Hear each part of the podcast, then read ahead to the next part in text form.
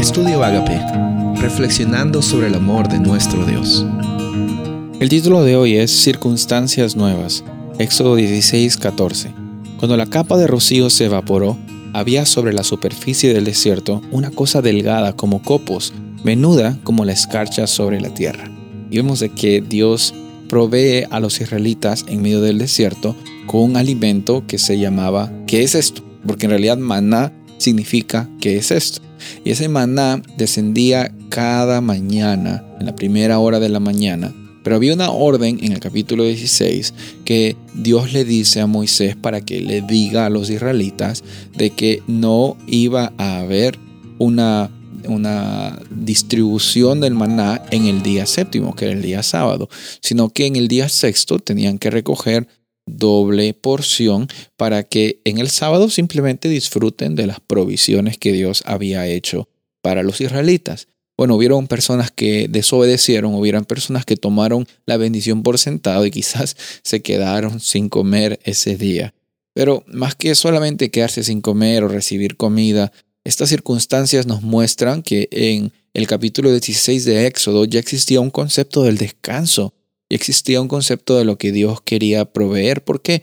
Porque hemos visto que el descanso que Dios nos ofrece a nosotros, como el día de reposo, estaba eh, ya la esencia manifestada, no en Éxodo 20, cuando se le dan a los israelitas eh, las tablas de la ley, sino en Génesis 1 y 2, especial, específicamente en el 2, cuando dice Dios de que Él crea específicamente un tiempo para que el ser humano pueda descansar y tener un encuentro con Dios.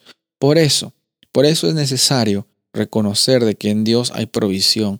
Por eso es necesario encontrar la realidad del descanso en Cristo Jesús. Otra vez, y no me canso de decir, no somos máquinas. Yo sé, a veces suena tentador ganar horas extra, a veces suena tentador querer más dinero, alcanzar más grados académicos, tener más y, y muchas veces jugamos esa competencia de ser más o querer más o tener más. Y sabes, nos desenfocamos, nos olvidamos que esta vida simplemente es una oportunidad para glorificar a Dios y para vivir con abundancia, con lo mucho o poco que la gente diga que tengamos. Por eso, hoy día podemos poner un alto y decirle a Dios gracias por tu descanso.